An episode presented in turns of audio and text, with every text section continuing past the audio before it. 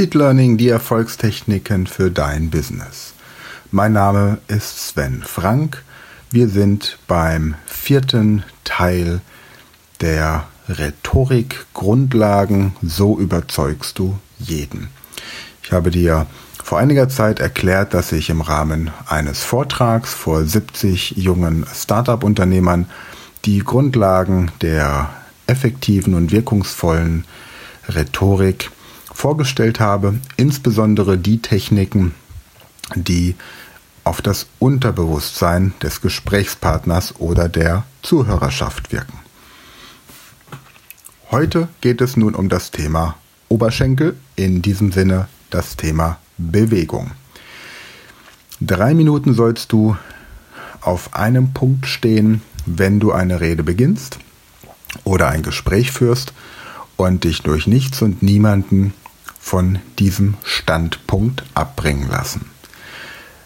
Dann sorge dafür, dass deine Körperspannung selbstbewusst und stark wirkt. Und nun ist es Zeit, im Rahmen einer Rede oder eines Gesprächs Bewegung in das Ganze reinzubringen. Das heißt, stehst du auf einer Bühne oder bist bei einem Meeting, dann fange nun an, etwas hin und her zu laufen, ohne dass du dabei den Blickkontakt vom Publikum abwendest. Eine Rede, bei der man irgendwo in die Luft guckt oder aus dem Fenster schaut, ist sinnlos. Das Publikum verliert damit den Kontakt zum Redner, deswegen fokussiere das Publikum und schau abwechselnd den Teilnehmern in die Augen. Sollten Teilnehmer dabei sein, die durch ihr, ihre Körperhaltung oder ihren Ausdruck signalisieren, dass sie gelangweilt sind oder dass sie deinen Worten nicht lauschen wollen, dann ignoriere sie und konzentriere dich auf diejenigen, die an deinen Lippen hängen. Sollten 90% der Zuhörer dir signalisieren, dass sie an dem, was du zu sagen hast, nicht interessiert bist, bleib trotzdem den anderen zehn treu und überdenke beim nächsten Mal nochmal den Inhalt deiner Rede. Bewegung reinbringen hilft nun den Zuschauer und Zuhörer bei ähm, die Aufmerksamkeit deines Auditoriums aufrechtzuerhalten. Es gibt in der Psychologie eine Technik, bei der man die Augen von links nach rechts bewegen muss und so neue synaptische Verknüpfungen im Gehirn erzeugt. Wenn du nun leicht links und rechts auf der Bühne hin und her gehst, nach links und nach rechts wanderst und dabei deine Rede hältst und möglicherweise auch dann über Punkt 7 die Gestik das Ganze noch unterstützt, da kommen wir später noch zu, dann erzeugst du ebenfalls im Gehirn deiner Zuhörer synaptische Verknüpfungen und das ist im Zweifelsfall immer hilfreich. Hast du ein Gespräch zum Beispiel mit einem Investor oder einem Businesspartner, dann solltest du nach drei Minuten auch vorschlagen, dass man irgendwo hingeht. Angenommen, ihr trefft euch am Bahnhof oder am Flughafen, fahrt dann irgendwo hin, ist das eine Möglichkeit. Drei Minuten bleibt ihr dort und redet erstmal und anschließend bringst du Bewegung rein. Schlägst vor, dass man irgendwo etwas essen geht oder vielleicht der Gang ins Hotel also dem Investor das äh, Zimmer zu zeigen und die, die Unterkunft, wo er eben für die Tage, die er im Gespräch mit dir ist, bleibt. Ist nicht damit gedacht, dass du mit dem Investor gleich aufs Hotelzimmer gehen solltest, sondern du weißt, wie ich das meine. Du schaffst mit solchen Bewegungen Erlebnisräume. Ich habe zum Beispiel hier bei mir in Mainz eine ganz nette Strategie. Wir haben hier auf der einen Seite das Hilton, in dem ich mich in der Lobby mit Leuten treffe, die einfach nur mal einen Kaffee trinken möchten und Interesse haben, zu prüfen, inwieweit wir mögliche Geschäftspartner sind. Und da sitzen wir dann draußen im Freien, direkt am Rhein und haben eine wunderschöne Aussicht. Und da gibt es dann die Möglichkeit, im Anschluss ein bisschen spazieren zu gehen, sich die Stadt anzugucken und den Dom, das Gutenberg-Museum, solche Dinge, um Erlebnisräume zu schaffen. Vielleicht hast du auch die Möglichkeit, mit jemandem, mit dem du dich triffst, eine kleine Korrektur zu unternehmen. Sagen wir mal, du triffst dich zum Mittagessen mit einem Geschäftspartner und ihr geht anschließend noch in eine andere Örtlichkeit, um dort einen Kaffee zu trinken. Oder wenn es warm ist, vielleicht auch noch einen Eisbecher. Oder aber du möchtest das Firmengebäude zeigen. Derjenige trifft sich bei dir im Unternehmen mit dir und du zeigst ihm erstmal das komplette Firmengebäude, nachdem du ihn drei Minuten stehend begrüßt hast. Durch die Führung durch das Firmengebäude hast du die Möglichkeit, Erlebnisräume zu schaffen. Dein Geschäftspartner oder Großkunde oder Investor hat das Gefühl, vertraut zu sein, hat das Gefühl, alles zu kennen, alles zu wissen. Lebst du deine Geschäftspartner zu dir nach Hause ein, mach dort auch eine Führung durch das Haus.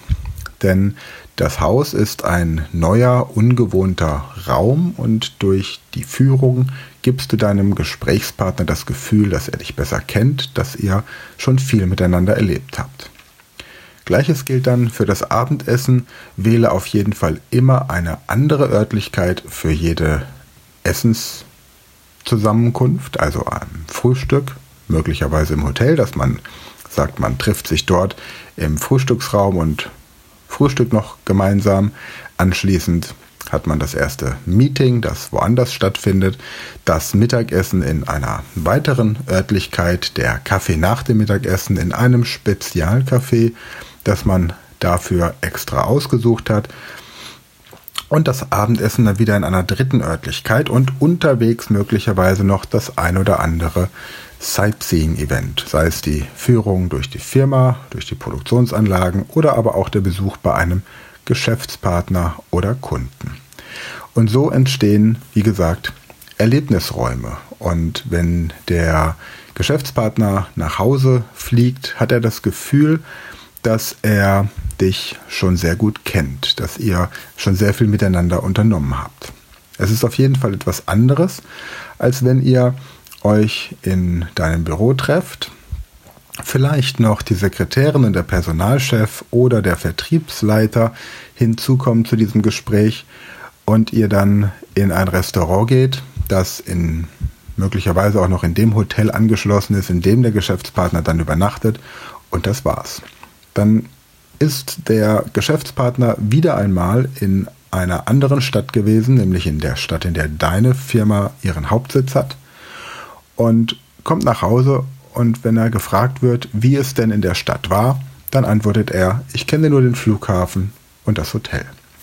Und so ist es oft. Viele Geschäftsleute, mit denen ich hier zusammenarbeite, die zum Beispiel kommen, um Fremdsprachen zu lernen oder eben beispielsweise ihre Rhetorik zu verbessern mit Speed Learning Techniken, die erzählen mir, dass sie viel in der Welt rumkommen. Sie sind in Singapur, in New York, in Shanghai, sie sind in Stockholm oder auch mal in Melbourne, aber sie kennen nichts von der Stadt. Sie kennen den Flughafen, das Hotel und im besten Fall noch das Headquarter des Geschäftspartners. Und jetzt stell dir vor, wie es wäre, wenn jemand erzählt, immer wenn ich zum Klaus Dieter Schmidt und sein Unternehmen Schmidt Electronics oder Schmidt Consulting komme, dann erlebe ich was. Dann habe ich ein Programm, dann sehe ich Land und Leute, ich bekomme Einblick in die Kultur und ich habe das Gefühl, ich bin Teil seiner Familie, soweit möchte ich vielleicht nicht gehen, aber Teil seines Lebens. Und man wird dir im Zweifelsfall viel mehr vertrauen. Auf der Bühne genau das Gleiche, bring Bewegung rein, bring vielleicht auch den ein oder anderen Gimmick mit rein, wobei ich mit Gimmick keine PowerPoint-Präsentation meine. Wir werden zu dem Thema PowerPoint-Präsentation noch etwas später kommen. Grundsätzlich sei an dieser Stelle schon mal gesagt, je schlechter der Vortrag, desto mehr PowerPoint brauchst du. Und eine hervorragende Präsentation kommt mit sehr wenig PowerPoint aus und eine exzellente Präsentation komplett ohne PowerPoint. In diesem Sinne wünsche ich dir für deinen nächsten Vortrag, deine nächste Rede oder dein nächstes Geschäftstreffen sehr viel Bewegungsmöglichkeit und Kreativität, wie du deine Zuhörerschaft oder auch deine Geschäftspartner in Bewegung bringen und somit begeistern kannst. Außerdem wird durch die Bewegung übrigens das Gehirn besser durchblutet und der Aufmerksamkeitsfokus ist höher. Ja, das war's für heute.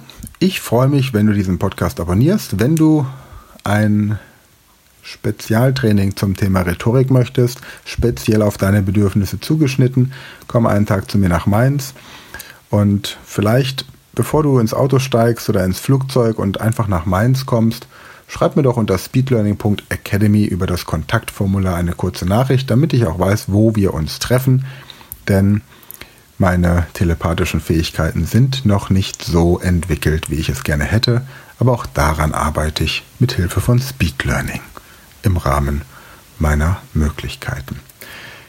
Ich freue mich, wenn wir uns bald persönlich kennenlernen. Bis dahin, hab eine gute Zeit und bis zum, zur nächsten Podcast-Folge. Und da geht es tatsächlich um ein hochspannendes Thema, das immer noch viel zu wenig Beachtung findet, nämlich das äußere Erscheinungsbild.